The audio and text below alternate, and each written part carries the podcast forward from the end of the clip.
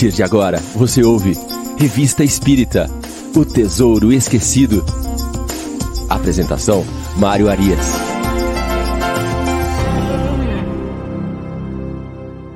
Olá, amigo ouvinte da Rádio Idefran. Estamos de volta com o programa Revista Espírita O Tesouro Esquecido. Hoje é sábado, dia 11 de junho de 2022. Estamos aqui iniciando a nossa manhã de programas ao vivo da Rádio Idefran. Agora, às 9 horas, Revista Espírita O Tesouro Esquecido. Sempre às 10 horas, o livro dos Espíritos em Destaque. E às 11 horas, o Evangelho no Ar com o Chico Cruz. Seguimos amanhã com a nossa programação também da Rádio Idefran, com Sementeira Cristã, às 9 horas da manhã. Então, tem um final de semana aí, Dia dos Namorados Final de semana cheio de programas para que você possa compreender a doutrina espírita a partir da sua base, que é Allan Kardec. Vamos junto, vamos que vamos. Nosso programa de número 109. A turma já está chegando aqui para acompanhar conosco. Você que está chegando aí pela primeira vez, ao vivo, vai lá no chat, deixa o seu bom dia, fala de onde você é, faz seus comentários aí ao longo do programa. Vamos participando conosco, vai enriquecendo o nosso programa, tornando-o mais agradável e nós vamos formando aqui uma grande família. Quem chegou aqui hoje, ó, Shirley Rejane, foi a primeira que chegou às 8h52. José Ricardo Levita, Miriam Farias, Gabriela Lopes, Valdir Fonseca, Irene Pimenta, lá de João Pessoa da Paraíba, Armando Caetano, Nathalie da Rocha Wolf e o Reinaldo de Sarandi. Turma que já chegou aqui, que já se manifestou. Vamos aí seguindo com o nosso trabalho na Revista Espírita. Estamos trabalhando no mês de março de 1860 Estamos numa fase muito interessante, já, vem, já vimos há dois programas estudando aqui um artigo que vai fazer um estudo sobre as pessoas vivas.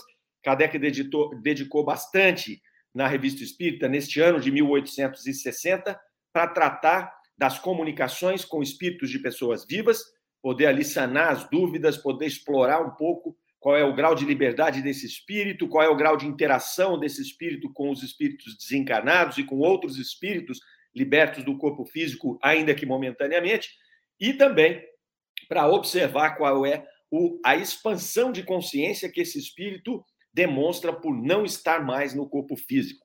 Então, tem todo um processo aí que Kardec vai trabalhar ao longo desse ano todo.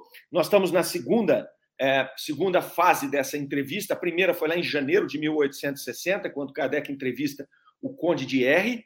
Né, naturalmente estava vivo, estava dormindo em determinado horário, eles o evocam e fazem uma entrevista.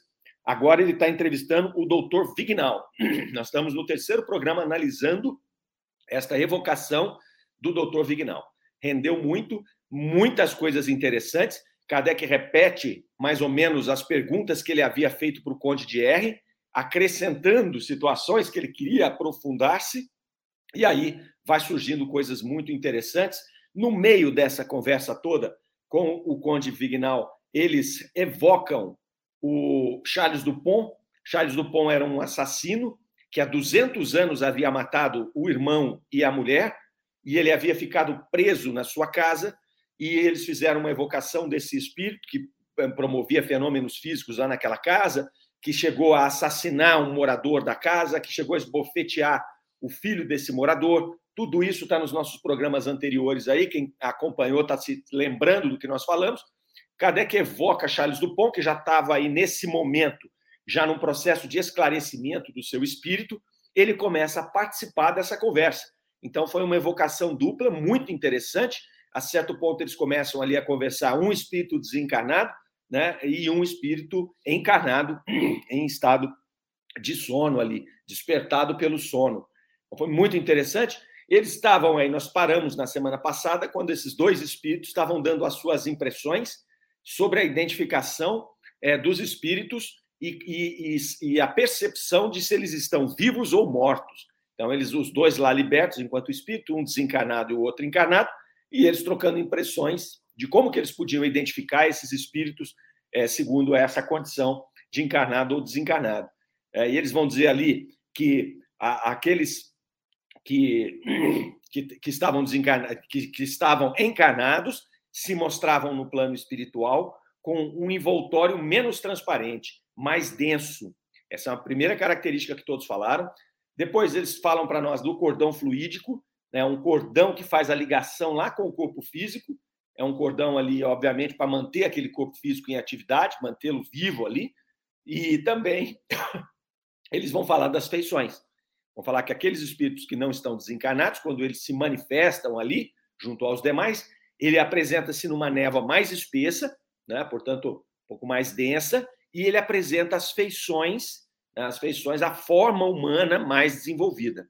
Uma vez que os espíritos, sobretudo aqueles que vão, quanto mais ele se afasta da materialidade, quanto mais ele se afasta do seu corpo físico, menos necessidade ele tem de se demonstrar para os outros espíritos com a sua forma física atual. É, então, interessante aqui, não adianta a gente ficar aqui apaixonados pelo nosso rostinho bonito, porque quando nós desencarnarmos, isso vai perder a importância e nós vamos aí nos expressar mais nas coisas do espírito do que nas coisas materiais. Então, cuidado com isso, a nossa forma aqui é muito interessante nesse momento, vamos cuidar dela, mas no momento em que nós desencarnarmos, nós temos que trabalhar as coisas espirituais. Pergunta de número 56. Né? Nós vamos até a pergunta de número 60 e alguma coisa, 60 e 65. Então, nós estamos na 56, desse interessante diálogo entre o, o, a turma lá da Sociedade Espírita de Paris e esses dois espíritos, por enquanto, por enquanto, dois espíritos. Né? Então, eles vão perguntar aqui agora ao senhor Vignal é, sobre a questão da loucura, sobre um espírito de uma pessoa louca, quando ele desencarna ou quando ele é, se desprende, como é que ele é percebido no plano espiritual? Né? Então eles perguntam lá: se evocarmos um louco, como reconhecereis? É, e aí o doutor Vignal vai responder: você não o reconheceria se a sua loucura fosse recente, não o reconheceria como louco, né? pois não teria tido ação sobre o seu espírito. Mas se fosse alienado há muito tempo, a matéria poder, poder, ter, poder ter e ter tido uma influência maior sobre o espírito. E ele daria sinais que facilitariam o seu reconhecimento como louco. Né? Então vamos parar e pensar no que ele falou. Então, se eu tenho um processo de loucura que eu desenvolvi, né, patológico, psicológico, o que seja, é, e logo desencarnei, é, ele está dizendo aqui que você vai se apresentar no plano espiritual sem essas características desse processo de adoecimento, é, ou com características curtas. Se você vem de uma encarnação inteira ou de muitos anos né, sobrevivendo em cima daquele processo patológico da, da loucura, ele vai dizer aqui que a matéria teria influenciado o espírito. E aí a gente tem que fazer uma pausa e compreender o que ele está dizendo. Né? Então, a matéria teria danificado o espírito? A matéria teria enlouquecido o espírito? Não, não é isso que ele está dizendo. O que ele está dizendo é que a matéria teria influenciado o espírito a ponto dele continuar o comportamento que ele tinha né, que era influenciado pela matéria após o seu desencarne, por mais tempo. Isso nada mais é do que o estado de perturbação, que a gente sempre fala aqui. Então, todos nós, ao desencarnar, nós vamos passar por um período de, perturbação, que é natural. Período de perturbação que vai tratar do, do desprendimento do corpo físico e vai tratar da parte do nosso esclarecimento no plano espiritual. Até que nós possamos entender tudo o que aconteceu, entender que nós já não estamos mais encarnados, que nós somos um espírito, que nós nos relacionamos com outros espíritos. Esse período intermediário é o da perturbação. Nós já vimos que tem várias variantes aí desse período né, de perturbação, uma quantidade de tempo que pode ir de um minuto a, a, a séculos. Né? Haja vista aqui a, a, comunicação do Charles Dupont, que é esse espírito que nós estamos tratando com ele junto com o Dr. Vignal aqui, ele ficou 200 anos 200 anos em estado de perturbação. 200 anos em sofrimento naquela casa, sentindo ali aquele processo de enlouquecimento do espírito, né? a partir do momento em que ele ficava preso no local do crime, ele ficava relembrando o crime. Tanto é que quando ele se apresenta para os videntes ali da Sociedade Espírita de Paris, na sua primeira comunicação, ele ainda se apresenta com o punhal que ele havia matado o irmão, que tanto o impressionara. Então, esse período de perturbação é neste período em que uma pessoa que passou por uma patologia de loucura aqui muito forte, ele vai continuar expressando isso, porque o seu espírito está influenciado por esse processo, e aí ele vai seguindo ali dessa maneira, e, e as pessoas vão reconhecê-lo a partir de, desse, dessa característica que é a loucura ali. É, pergunta se pode de, é, colocar, descrever as causas da loucura aqui. E aí o senhor Vignal vai tratar da loucura patológica, ele vai dizer que é uma alteração, uma perversão nos órgãos, né, que não mais recebem as impressões do espírito de maneira regular, e aí vai fazer com que ele tenha comportamentos diferentes. Ele está tratando aqui dessa loucura patológica, que é uma loucura que é a partir do, do, do, do, de uma disposição física que cria essa desconexão com o espírito e ele não consegue fazer as interpretações corretas ali. É, aí Kardec vai dizer ali que muitas criaturas que ficam sem esses movimentos do, do, do, do, corpo, que há essa falha no corpo, elas criam movimentos independentes aí, então criam aqueles tiques nervosos, aquelas coisas todas, é, e, e, seguem nessa linha. Nessa situação aqui, depois aparece, um médium começa a, a, a psicografar uma resposta ali, né? então é um próprio médium que servia para o Charles Dupont ali, começa a escrever espontaneamente um ditado ali, ele vai dizer lá, reconhece os espíritos loucos quando eles chegam, porque eles giram entre si, eles giram no sentido ali. Então, é uma característica desse espírito, ele não está entendendo o que está acontecendo, ele fica girando ali. E aí, esse espírito que está dando essa informação, ele assina é, como Calvier. Calvier. É interessante, porque é, é um ditado espontâneo, ninguém tinha imaginado evocar esse espírito. Ele simplesmente foi lá e resolveu fazer a sua, dar a sua opinião a respeito dessa, desse tema que eles estavam tratando ali. Então, como ninguém ali estava com a ideia de, de, de, evocar esse espírito, eles foram perguntar ali se ele era o doutor Calvier de Marsella, é, um dos, dos, dos que estavam trabalhando ali, o senhor Beliol, ele havia sido aluno de um médico que chamava Calvier, em Marsella, na França. E eles perguntam: Você é o Calvier de Marcelo, o doutor Calvier? Ele sou eu mesmo. Eu faleci há um ano e meio.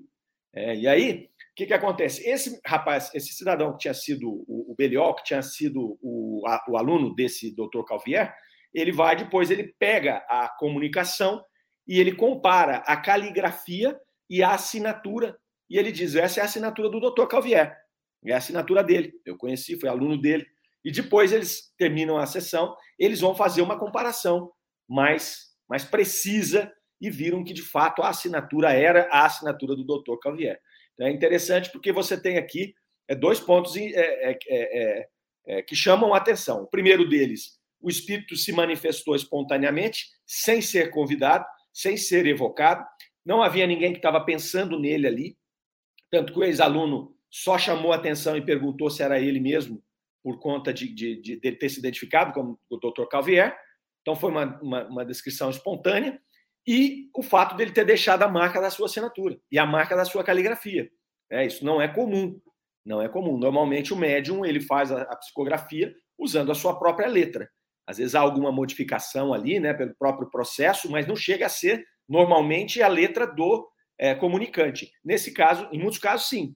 Né? Nesse caso, foi a letra e a assinatura. Ele assinou como comunicante, foram comparar e identificaram ali é, essa, essa, é, essa característica que vem da prova né, da realidade daquela comunicação que eles estavam fazendo.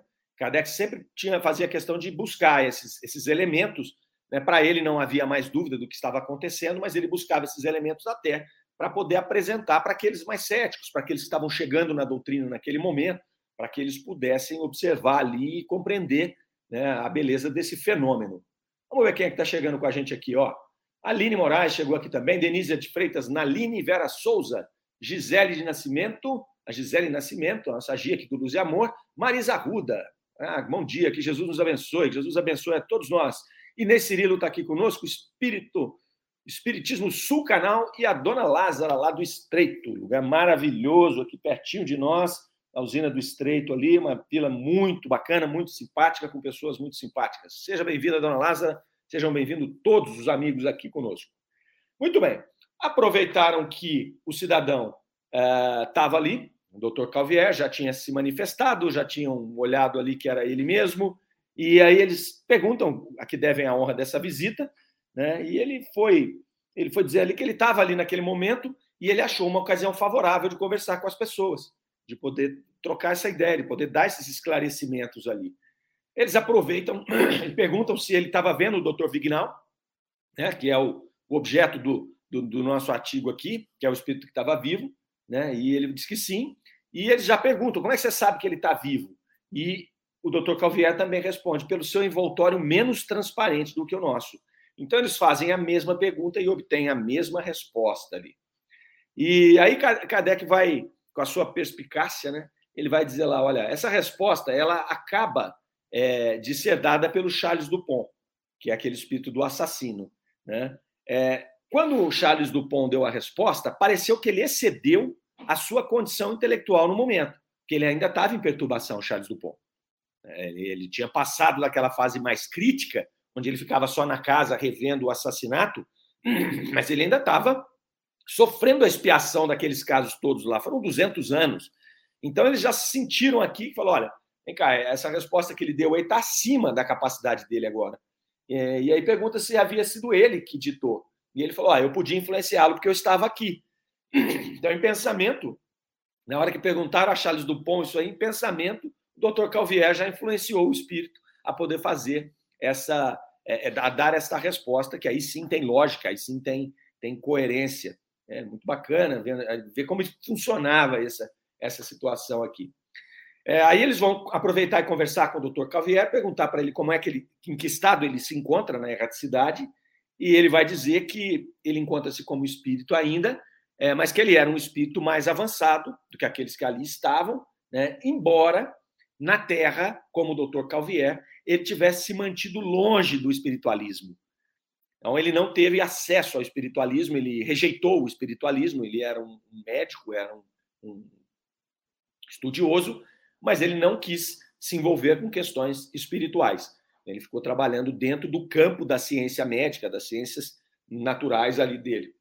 Mas é interessante, e aí ele fala assim: é preciso que eu faça aqui no plano espiritual a conclusão da minha educação, né, da minha instrução.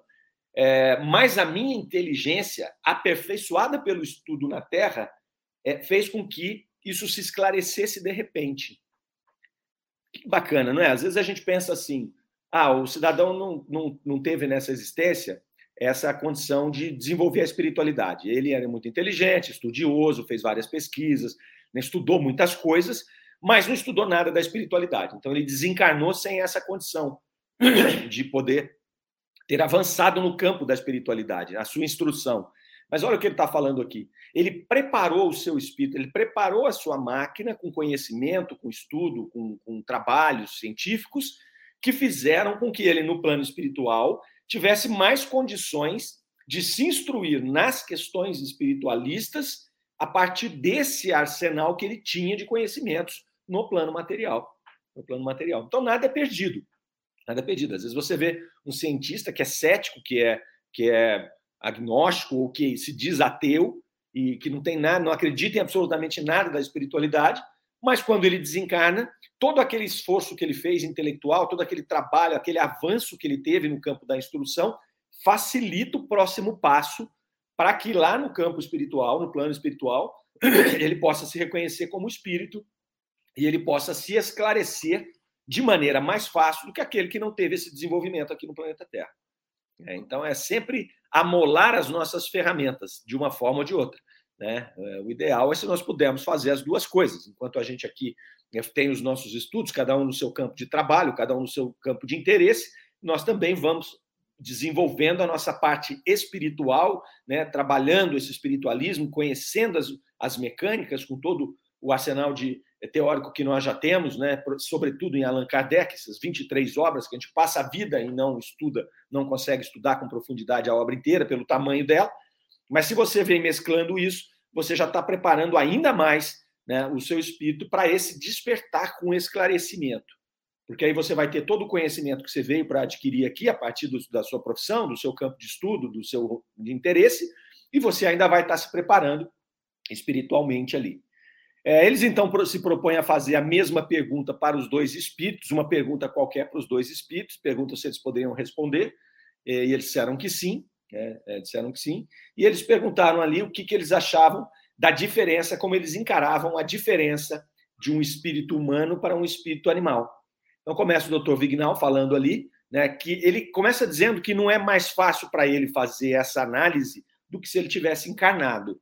Então é interessante observarmos que ele está com o espírito desperto, ele está fazendo uma comunicação espiritual, o corpo dele está em outro lugar, né? ele se deslocou até ali, é, ele tem uma clareza de que ele está em espírito, mas ele vai dizer ali que, nesse caso, ele não tem uma inteligência superior pelo fato dele estar em espírito. E por quê? Porque ele ainda está influenciado pelo corpo físico, ele ainda está ligado ao corpo físico. Então, de alguma maneira, ele não tem a liberdade total de um espírito. Isso, tanto ele quanto o Conde de R, que tinha feito a primeira comunicação lá atrás, em janeiro de 60, os dois tinham dito a mesma coisa. Né? Nós não temos a liberdade de um espírito desencarnado. Nós ainda estamos limitados ao corpo físico. É óbvio que você tem uma condição de, de, de liberdade maior e, e, de alcance maior. Nós já vimos a visão, nós já vimos a audição, nós já vimos o olfato, é que ele passa a não ver mais pelos olhos, nem, nem ouvir pelos ouvidos, mas pelo, pelo, por todo o seu perispírito ali, todo aquele eh, instrumento. Então, ele aguça essas, essas características, mas a inteligência em si, ele ainda tem uma limitação, ele não consegue ter o alcance que ele vai ter depois que ele não tiver mais corpo físico limitando, abafando. É, Kardec vai dizer que o corpo físico ele funciona como um abafador do nosso espírito. Então, ele abafa o nosso espírito, ele limita características nossas, justamente para que a gente possa, a partir de vivências, de novas experiências, adquirir novas características e eliminar más inclinações que a gente vem. Então, esse abafador, que é o corpo físico, vai funcionar para isso. Vai funcionar para dar essa oportunidade de você redesenhar algumas características é, que você vem trazendo aí ao longo, às vezes, de milênios, né, ao longo de milênios na sua, na sua existência. Então ele vai perguntar aqui, ele vai dizer que, olha, eu, eu, dou a mesma opinião que eu daria quando eu estivesse é, desperto. Né? Não tem grandes, grandes novidades aqui, não. E aí ele vai dizer ali que é, existe uma diferença, que o, o, animal tem o seu espírito entorpecido moralmente, né, se comparado com o espírito humano, é, e que ele seria mais ou menos o homem em seu início. E aí o senhor Calvier vai dizer que o espírito do homem já está desperto, ele é chamado ao maior aperfeiçoamento ali do que o dos animais, né, e que a diferença é sensível, pode ser vista a olho nu, porque os animais, a, o processo de inteligência deles só existe no estado de instinto, e que esse instinto vai se aperfeiçoando ao longo do tempo. Então, aqui o Dr. Calvier já tem uma ideia um pouco mais avançada disso, enquanto o, o, o senhor Vidal vai falar que ele está entorpecido moralmente, uma forma que ele usou de falar isso, né? o, o Calvier vai dizer que ele está em estado de instinto e que esse instinto vai é, se evoluir e aí sim se transformar numa, inteligência contínua. Depois ele vai poder né, adquirir o livre-arbítrio, enfim, aquela coisa toda. Então, é uma resposta mais consistente, é uma resposta um pouco mais, é, mais correta do que a anterior. É, aí eles fazem a pergunta 65 para o senhor Calviera ali: se o espírito de um animal pode evoluir-se a ponto de transformar-se num espírito humano, e ele vai dizer que pode, mas depois de ter passado por muitas existências como animais, né, como animais, com várias espécies de animais, é, quer na Terra, quer em outro planeta. Então ele vem confirmar aqui toda aquela tese que Kardec já havia colocado no Livro dos Espíritos, é, colocou alguma coisa na primeira edição, lançaria a segunda edição em 61, já com isso muito mais, muito mais, bem, mais bem esclarecido.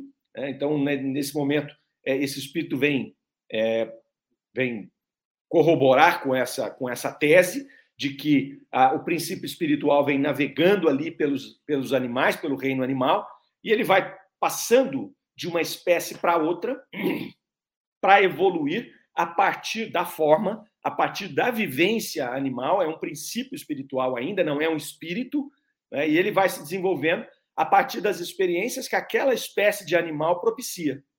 Então ele vai lá, ele começa lá nos animais mais simples, esse princípio espiritual, aqueles animais mais que trabalham mais em conjunto, aqueles animais que têm um, uma, uma atuação meramente mecânica e meramente instintiva e meramente de grupo. Então, por exemplo, as abelhas, as formigas, né, não tem comportamento próprio ali. Você não vê, você vê só um comportamento de grupo.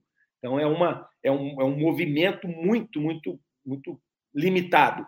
Depois ele começa a passar para outros animais, até chegar, por exemplo, num mamífero que já tem é um comportamento, mesmo que seja um comportamento dentro da sua raça limitado ainda, ele já começa a apresentar características diferentes. Então, se você vê numa matilha de, de, de cães, se você vê numa matilha de lobos, você vai ver que aqueles animais apresentam características diferentes. Um é mais agitado, outro é mais calmo, um é mais agressivo. É, então você já começa a perceber, mas isso está longe ainda de ser uma inteligência como a gente conhece. É, são fragmentos de inteligência, por mais que a gente chegue a olhar um animal, hoje um animal de casa, aí, um pet nosso, e falar, nossa, olha como ele é inteligente, ele faz isso, ele faz aquilo. Ali ainda é um princípio espiritual que tem a sua inteligência fragmentada, né? ele não consegue, depois de desencarnado, por exemplo, se perceber como um indivíduo, ele não tem essa percepção da sua individualidade, ele vai reencarnar muito rapidamente depois para seguir o seu processo, e vai acontecer o quê? A partir do momento que esse animal já não tem mais espécies animais para evoluir no planeta Terra, ele vai começar a encarnar como outros animais em planetas superiores, onde os animais são muito mais evoluídos do que aqui no planeta Terra, muito mais próximos do, do, do, que um ser humano. Então, ali ele começa a exercer um pouco mais essa inteligência fragmentada, até chegar um momento que aí a gente não tem muitas descrições a respeito, o momento em que esse indivíduo, esse princípio espiritual está pronto para se despertar como espírito e aí sim ter a consciência de si, é, ter a consciência moral, é, ter o livre-arbítrio e aí começar a sua trajetória como espírito.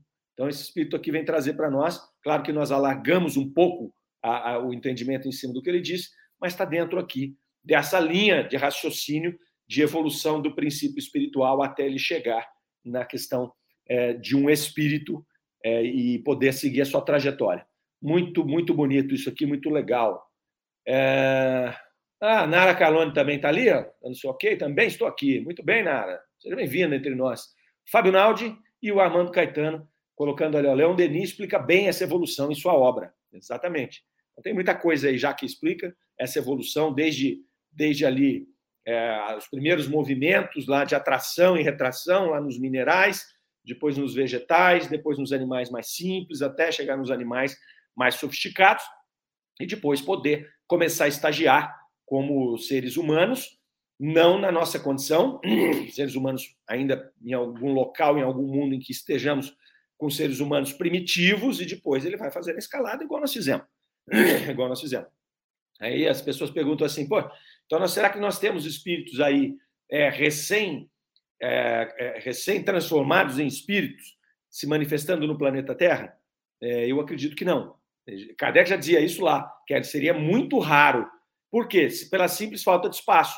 Nós não temos seres primitivos mais a ponto de receber um espírito no início da sua trajetória. Isso tem que ser dado, no caso hoje, em mundos primitivos, onde você tem nas seres mais ou menos compatíveis com os nossos homens das cavernas lá, seres que ainda estão naquela transição né, entre o animal e o homem. Hoje não daria para você forçar essa barra e trazer para cá o espírito recém-criado, que você não tem onde pôr. Ele não vai conseguir se manifestar na forma em que nós estamos já, até na forma na questão material. Né? Ali pressupõe uma densidade maior, uma proximidade maior com os animais ali. Ah, pois bem, então terminamos a pergunta 65, e aí eles pedem para um e o outro espírito trazerem um, um, um ditado, cada um poder ditar alguma coisa espontânea ali, é, cada um desses espíritos, o senhor Calvier e o doutor Vignal, até fazendo parte dessa experiência, para poder compreender o, o, pensamento de cada um deles, até onde poderia ir. Né? Então, o senhor Calvier faz primeiro o ditado ali, é, ele vai dar um conselho né, para aqueles que têm ainda uma fé vacilante, né, para que eles possam é, não fazer como ele, porque ele, ele apresenta, a partir desse ditado aqui, uma situação de um certo arrependimento por não ter é, por não ter se aproximado das questões espirituais, espiritualistas, quando ele estava encarnado. Ele teve oportunidade disso, né? mas ele preferiu seguir somente na sua linha científica ali. Então, ele vai fazer uma sugestão para que as pessoas que estão aqui, podendo ouvir a experiência dele, é, não façam como ele, que repeliu essas questões espiritualistas. Ele pede para que eles se instruam nessas questões. E é bacana isso, sabe? Ele não fala isso com rancor nem nada, até porque anteriormente não dá para perceber aqui, né? Anteriormente, ali naquela pergunta anterior, ele vai dizer para nós que é, foi rápido o processo de esclarecimento dele de, da questão da espiritualidade, pelo tanto que ele tinha exercitado outros conhecimentos que facilitaram o entendimento dele dessa questão, né? Que era nova para ele, que ele repeliu enquanto ele estava encarnado. Muito bem. Mas o que, que ele está colocando aqui? Meu amigo, foi rápido, mas já pensou se eu tivesse aproveitado a oportunidade quando eu estava no planeta Terra? Eu estava encarnado? Teria sido muito mais rápido. O despertar dele teria sido muito mais rápido. Então é isso que ele está propondo aqui para nós, para que, é, dentro desse ditado dele ali. É, então, em tese, é instruí-vos. Instruí-vos nas questões espirituais também, para que você já possa preparar o seu espírito para, no momento do desencarne, você já dar passos mais largos para poder seguir o seu caminho lá. Deve ser muito bacana a gente desencarnar e falar: eu aproveitei muito bem a minha encarnação nesses pontos todos, né? eu eliminei más inclinações que eu tinha, eu adquiri novas virtudes, eu adquiri conhecimentos é, necessários na experiência terrena e eu avancei espiritualmente. Imagina, é um trabalho completo. É um trabalho completo. Deve ser uma alegria enorme você desencarnar e olhar, fazer esse balanço e dizer: puxa, eu consegui. Ainda que com limitações, cada um tem as suas limitações, mas você vai poder falar: eu consegui caminhar alguns passos. Né? Consegui caminhar uns, alguns passos. Por muito tempo, a gente ficou marcando o passo, né? É, você vem, reencarna, não consegue fazer nada, e vai, até que você começa a caminhar. E a gente sempre fala que é, esse caminhar, quando você desperta e começa a caminhar, isso é exponencial. A velocidade, ela é exponencial.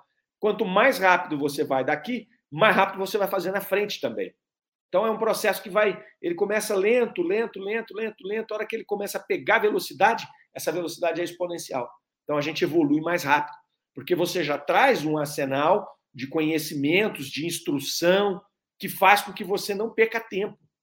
Não perca tempo. Então desencanou, aquele processo de perturbação é pequenininho, só o necessário para fazer o descolamento ali, o desligamento do corpo físico, e você já está em contato com os, com, com, com aqueles seres que estão te acompanhando na sua jornada, você já logo procura uma atividade, você já logo já vai aumentar a sua instrução lá enquanto espírito, e se for o caso, você já daqui a pouco procura uma encarnação que vai ajudar você mais rapidamente a fazer isso.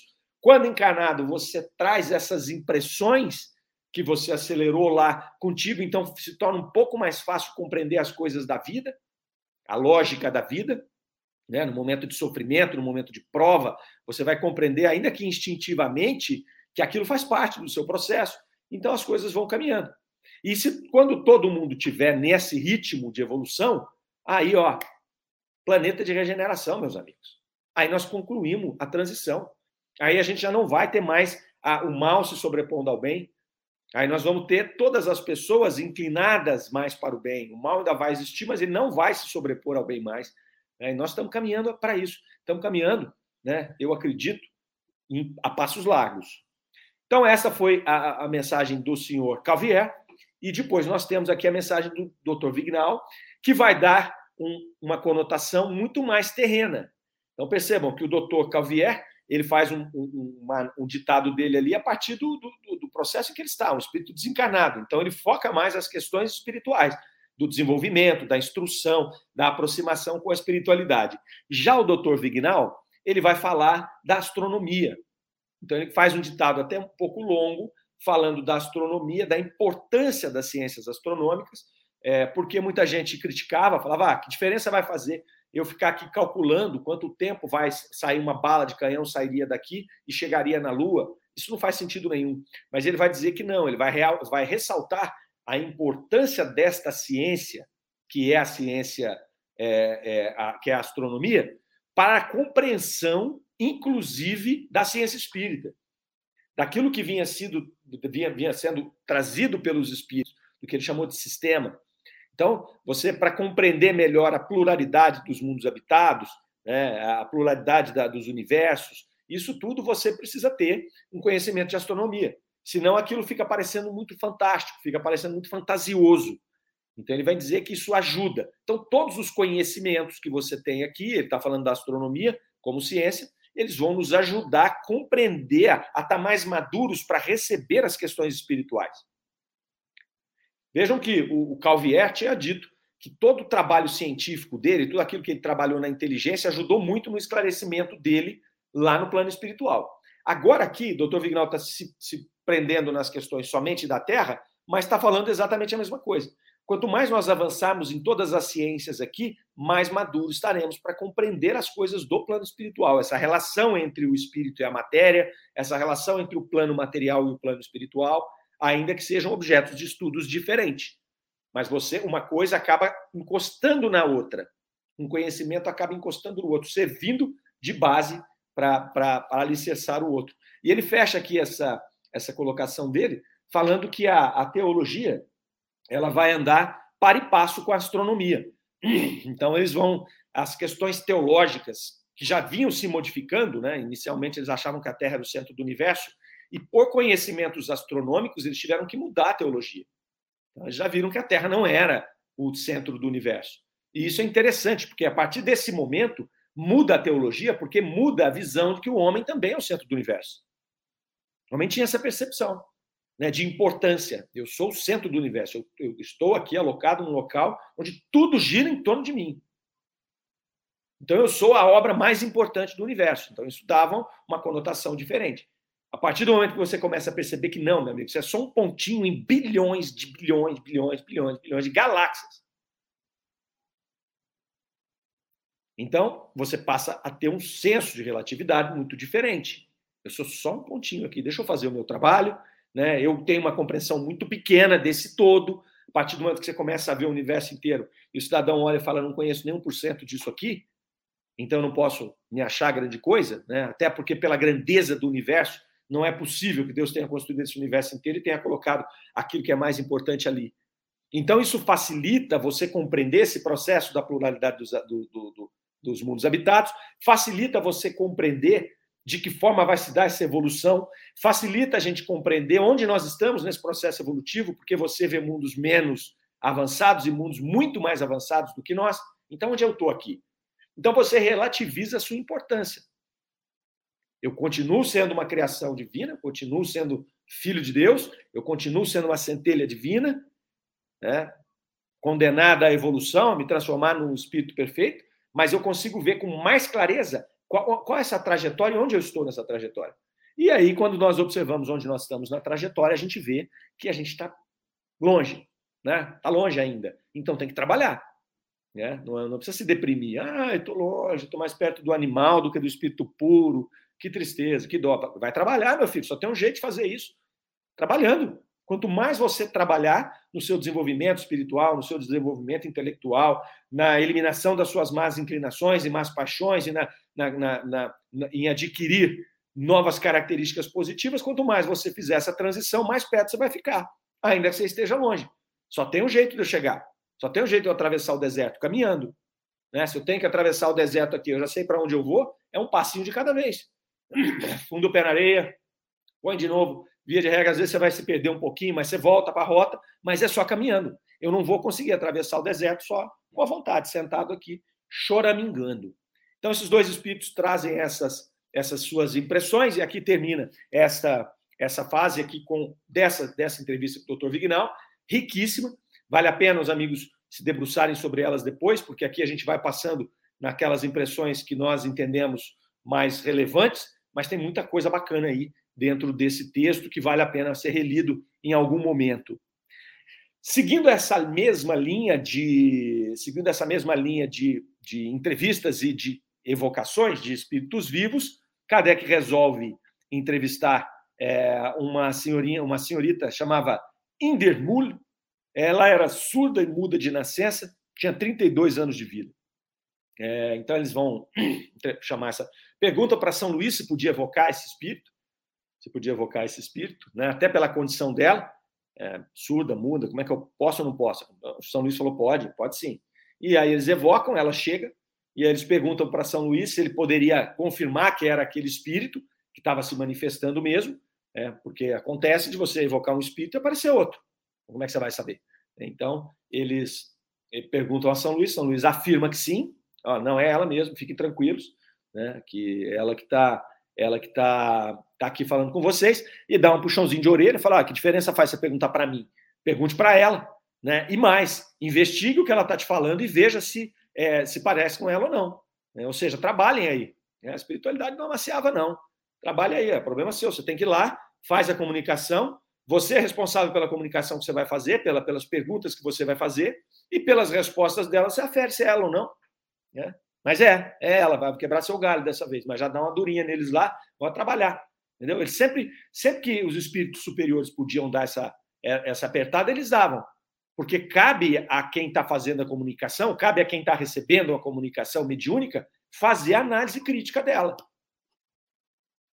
Porque você não tem como saber, o espírito não vem com a identidade, ele não vem lá com, com, com a certidão de, de com, com, o RG, entrega para você, olha, está aqui, garante que sou eu, olha que sou eu mesmo. Negativo. O espírito chega e faz a comunicação dele. Cabe a você fazer né, a, se você for o caso, fazer a, a, o levantamento da identidade desse espírito a partir do que ele está dizendo, e cabe a você analisar se aquilo que ele está dizendo, aí, independentemente de ter se identificado ou não e de ser garantido que é ele, se tem lógica o que ele está dizendo. Que essa é outra coisa importante que a espiritualidade nos cobra toda hora. Por quê? Porque o espírito não é só porque ele é espírito que ele é sábio. Não é só porque ele é espírito que ele conhece todos os temas. Então, quando ele vai trazer um tema para você, você não pode engolir aquilo como a gente engole hoje, né? A gente engole qualquer coisa. Qualquer coisa, vem, vem uma, uma, mensagem mediúnica, nossa, olha o que ele falou, que linda, é do médium tal, é do espírito tal. Aquela, não funciona. Não funciona. Vai ler, vai ver, vê uma coisa ruim aqui, tira, tira. O espírito não ficou inteligente só porque ele é espírito, de jeito nenhum. E você não recebe mensagem de espírito superior toda hora. É, sobretudo hoje, cada dia mais difícil, por quê? Porque já trouxeram aqui, já fizeram tudo que tinham que fazer. Então, é, normalmente você não vai ter espíritos superiores vindo aqui trazer mensagem toda hora, você já tem esse volume de mensagem. A gente vai ver aqui agora mesmo.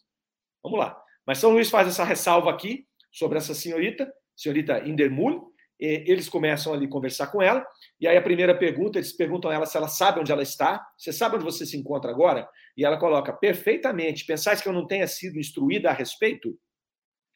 Isso aqui demonstra nessa resposta é, o que nós já frisamos aqui anteriormente, que todo esse processo, né, naquele tempo e agora, todo um processo de comunicação mediúnica, todo esse processo de, de, é, de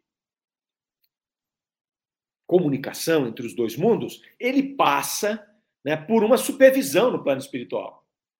Então você tem o espírito protetor daquele que está se comunicando, o espírito protetor daquele que vai receber a comunicação, você tem os espíritos familiares que estão ali em volta, você tem os espíritos ligados àquela casa ou àquela causa que também vão estar tá ali. Então havia toda um, todo um controle desses espíritos. Então ela ressalta aqui que ela tinha sido instruída do que ia acontecer. Olha, você vai, né, no momento que ela se desprende lá, então eles vão dizer para ela, você vai lá fazer essa comunicação com essa com essa com esse objetivo. Você pode fazer isso e você pode, não pode fazer isso. Lembra que o Dr. Vignal, eles tentaram fazer uma experiência com ele e ele falou que ele não podia, que era terminantemente é, é, proibido? Nós vimos isso aqui na semana passada. Ela já fala que eu já fui instruída, tranquilo. Muito bem. Aí eles vão continuar conversando, fazendo algumas perguntas parecidas com as perguntas que fizeram anteriormente para o Conde R e para o Dr. Vignal, né, sobre, porque o objeto de estudo aqui era o espírito de pessoas vivas. Então eles perguntam: como é que você pode nos responder aqui se o seu corpo está lá na Suíça? Eles vão perguntar para ela. Obviamente eles sabiam. E aí ela fala: não é o corpo que responde. Aliás, como vocês bem sabem, né? Ele é perfeitamente incapaz de fazê-lo. Então, é incapaz de fazê-lo até porque o corpo físico que ela habita nesse momento, ele é surdo e mudo. Então, já não teria condição nenhuma. Primeiro que ela está ela tá na Suíça e eles estão na França, já não daria para ela se comunicar pelo corpo físico com eles. A não ser que fosse por. Não, não, nem sei se tinha telefone naquela época. Né? Mas não dá para se comunicar. Não é igual hoje, que a gente está se comunicando aqui ao vivo. Né? Vocês estão me vendo e eu estou vendo vocês aqui através das mensagens. Não. Mas ela vai dizer ainda aqui que ela não poderia, porque ela é surda e muda. Mas tudo bem. Ela está falando como espírito e eles sabem disso, ok? Eles só estão é, testando aqui, na verdade, os conhecimentos dela a respeito desse tema. Essa aqui é a, a colocação aqui. É, perguntam da saúde dela, ela disse que está ok. Tinha um irmão dela na reunião, falou: não, de fato, está tudo bem com ela. Né? É, querem saber o tempo e o caminho, para todos eles fizeram essa pergunta. Você sabe quanto tempo levou para você sair de lá, o seu espírito sair de lá e, e vir para cá? E você sabe o caminho que você percorreu? E ela vai falar: um tempo inapreciável para vós. Ou seja, esse momento em que ela é evocada e que ela sai do corpo físico e chega para poder fazer a comunicação, é um tempo que nós não temos referência aqui encarnados. Não dá para medir em nada, nós não temos medida para medir esse tempo. É a velocidade do pensamento, é uma velocidade que nós não, não, não conseguimos conceber. E quanto ao caminho, ela fala que não sabe. Então, os três espíritos que se comunicaram até agora dizem a mesma coisa. Né? não conheço o caminho, não sei também como que eu faço essa viagem nesse tempo, porque é um tempo que eu não conheço. Então é, é interessante porque não é uma coisa que ele, ele tem essa consciência, ele sabe que vai acontecer e acontece, mas ele não consegue dizer como aconteceu isso aí. Não consegue dizer como. É, perguntam também o que aconteceria, se ela sabe o que aconteceria se o corpo dela se despertasse lá na Suíça, e ela fala: eu voltaria para ele imediatamente. Falo, tem um retorno imediato, essa resposta também é a mesma de todos os espíritos ali. Perguntam sobre o laço fluídico, o seu espírito tem um laço fluídico que está aqui enquanto seu corpo está lá? E ela vai dizer sim, sem isso, o que faria eu voltar para o meu corpo físico? Então, essa é outra característica que é afirmada por todos os espíritos, tanto por aqueles que estavam participando dessas evocações, que eles percebiam e viam o laço fluídico, como daqueles desencarnados que demonstravam: olha lá, é eu sei por conta do laço fluídico que ele está encarnado. Não é laço fluídico, a densidade do perispírito dele, que é maior do que a densidade, é, do, do, que a densidade do desencarnado, e também pelas feições que ele tinha as feições mais parecidas com a feição dele enquanto encarnado, até por essa densidade do perispírito, do que os espíritos já despertos, que não tem mais essa necessidade de ficar numa réplica do seu corpo físico ali. Perguntam então a respeito da visão e da audição dela. Então você tem a sua visão aqui, a audição perfeitas, ela falou perfeitamente. Aqui eu não sou surda, aqui eu não sou cega, aqui eu enxergo tudo e muito melhor que eu enxergaria antes. É, pergunta para ela ali se ela se ela, eles fazem um barulho, eles perguntam se ela estava ouvindo o barulho, ela fala melhor do que se eu pudesse ouvir quando eu eu tô é, eu, eu tô no meu corpo físico. E é interessante que eles vão perguntar para ele assim, para ela assim, olha, como é que você sabe desse ruído e que você ouve melhor do que quando você está encarnada, se nessa encarnação você não tem não tem audição, você é surda, você nasceu surdo. Então como é que você tem referência? Olha que pergunta bacana. É porque nós enxergamos a, a partir da nossa referência do mundo material. Então, eu sei que um computador é desse jeito porque eu tenho a referência de um computador. Então, quando eu olho aqui, meu cérebro traduz e identifica isso aqui que está na minha frente é um computador. Ok. Eu ouço um barulho, eu identifico. Isso aqui é uma buzina de carro. Isso aqui é uma música. Isso aqui, não é? Porque eu tenho a referência disso. Ela não tem referência. E aí, naturalmente, todo mundo sabe o que, o que aconteceu, mas eles vão perguntar para ela. Ela vai dizer: meu amigo, eu não nasci ontem. Eu tive várias vidas, e nessas várias vidas eu tive a referência do que é enxergar e do que é ouvir.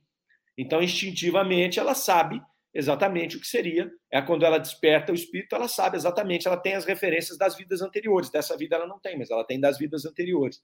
É bacana essa, é, é essas, essas colocações aqui, porque elas não trazem nada de novo, mas elas vão confirmando, elas vão solidificando esses conhecimentos.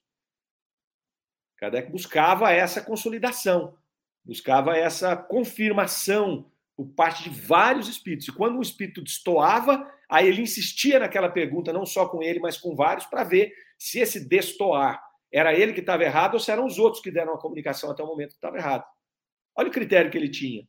É fantástico, é fabuloso. A gente vai, vai esmiuçando a obra de Kardec aqui, você vai vendo como é que ele trabalhava, o modus operandi dele. É muito seguro, é muito seguro o modo dele.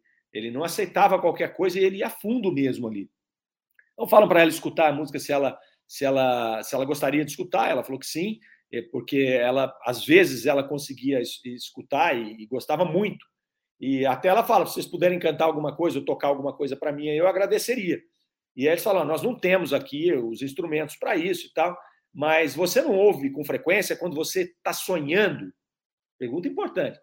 Legal, se você está desperto, igual agora, ela estava lá em sono, ela veio para cá. Então ela queria até ouvir a música. Mas quando você está sonhando, você não, não, ouve música, você não tem acesso a isso, e ela fala raramente. Raramente consigo. Por que raramente consigo? Porque ela está num processo de prova, numa existência em que isto é importante para ela, para o desenvolvimento dela não enxergar e não ver. E se ela sonhasse e tivesse ouvindo e vendo, talvez essa prova, e é só talvez, isso aí é uma, uma colocação que eu estou fazendo, né? talvez isso não faria o trabalho completo. Então ela está ali é, com esse abafador dela, que é o corpo físico hoje, com um problema no sistema auditivo e no sistema é, de visão. E aí, quando desdobrada, em sono, ela se mantém mais ou menos com essas limitações, na maioria das vezes. Ela falou que é raro quando ela consegue ouvir, mas acontece. né, ela se mantém na maioria das vezes dentro desse mesmo, dentro dessa mesma situação em que ela veio para reencarnar. Isso de fato é para aproveitar melhor este processo, aproveitar melhor o processo de, de reencarnação aqui. Até porque eu fiquei pensando um pouco sobre, sobre isso e eu falei, poxa, você já pensou se a pessoa que é surda e muda é quando ela, toda vez que ela sonha, ela consegue enxergar, ela consegue ver? O que ela vai querer fazer? Ela vai querer ficar dormindo o tempo inteiro. E aí você pede grandes oportunidades aqui, porque a oportunidade, ela veio cega e, surda para ela poder desenvolver é, outras habilidades, né? refletir sobre aquilo ali, enfim, de alguma, de alguma forma ela tem outras experiências para viver aqui. E se ela ficar é, se, querendo se desdobrar o tempo inteiro, ela não vai viver na, na totalidade essa experiência que ela ali está. É, outra pergunta interessante que eles fazem é o seguinte: você está na Alemanha, se comunicando aqui na, na Suíça, você está se comunicando aqui com o, o, o, na França. Lá você fala alemão, aqui nós falamos francês. Como é que você está transmitindo a sua informação para cá? E aí ela vai falar: olha, é, o pensamento não tem língua.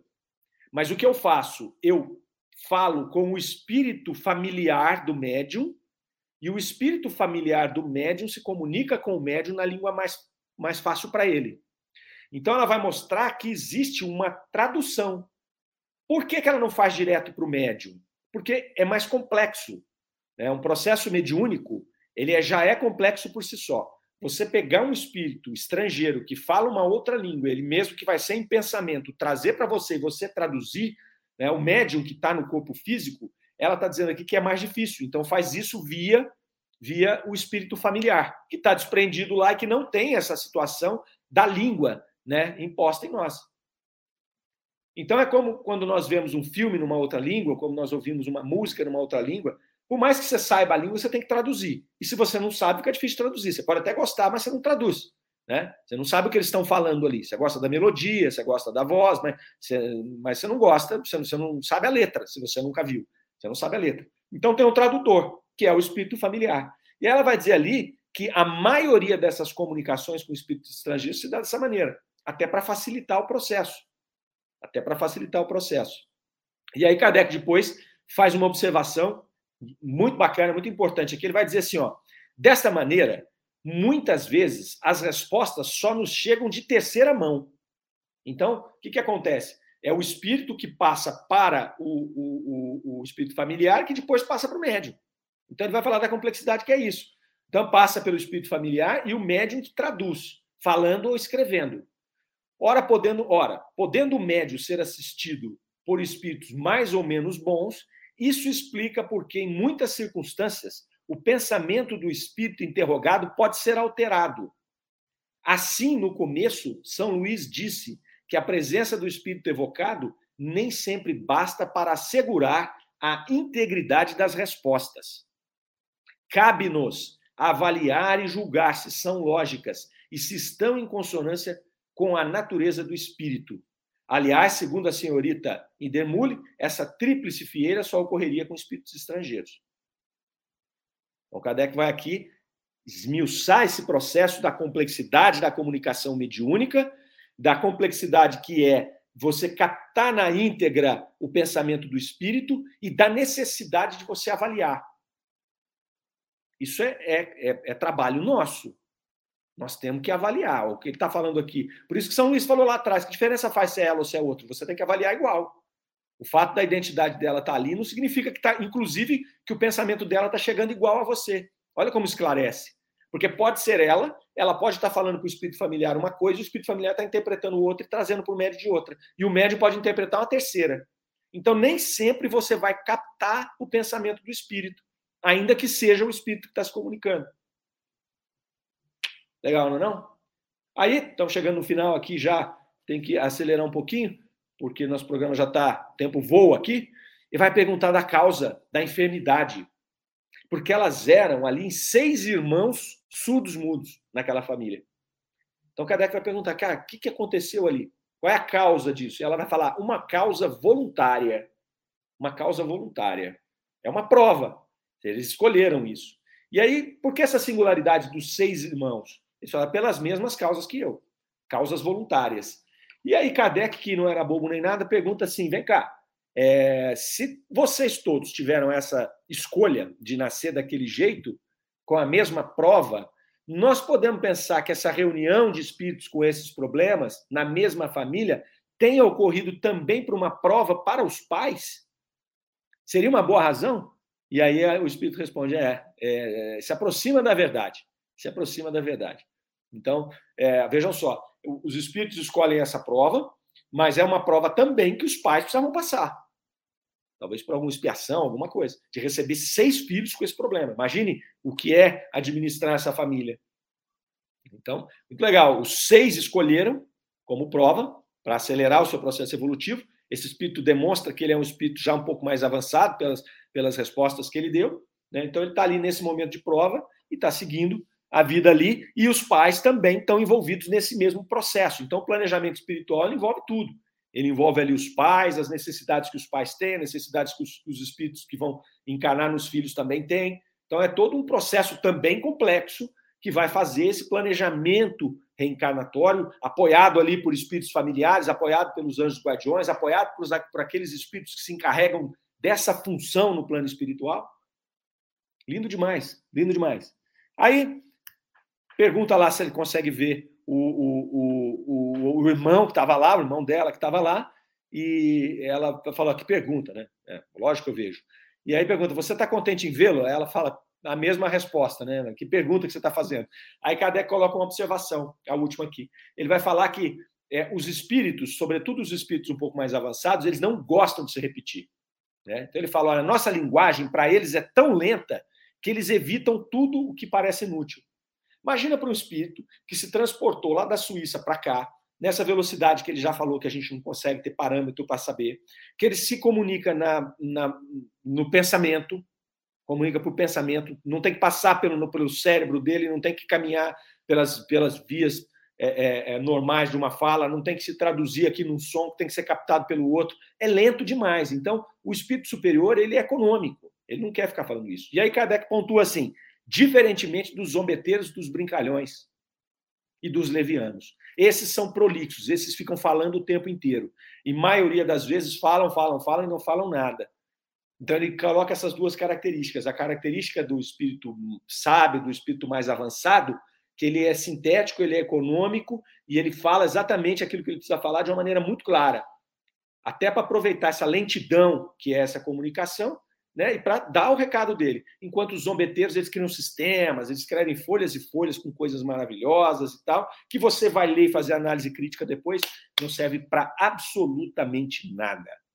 Kardec, então, se despede desse espírito, que trouxe também uma comunicação muito rica para nós, e nós aqui vamos despedindo de vocês, porque nós temos que entrar aqui já já no livro dos espíritos em destaque. Eu vou estar lá hoje de novo com a apresentação de Fernando Palermo, então, nós esperamos vocês aí em mais um programa. Depois tem o Evangelho no ar. E assim vai, meninos. Tudo isso fica gravado lá na nossa página, do, lá no nosso YouTube, no canal do Idefran, certo? E eu desejo a vocês um excelente sábado, um bom final de semana, uma semana iluminada e até a semana que vem. Que Deus nos abençoe a todos. Rádio Idefran é amor no ar. Você ouviu Revista Espírita O Tesouro Esquecido.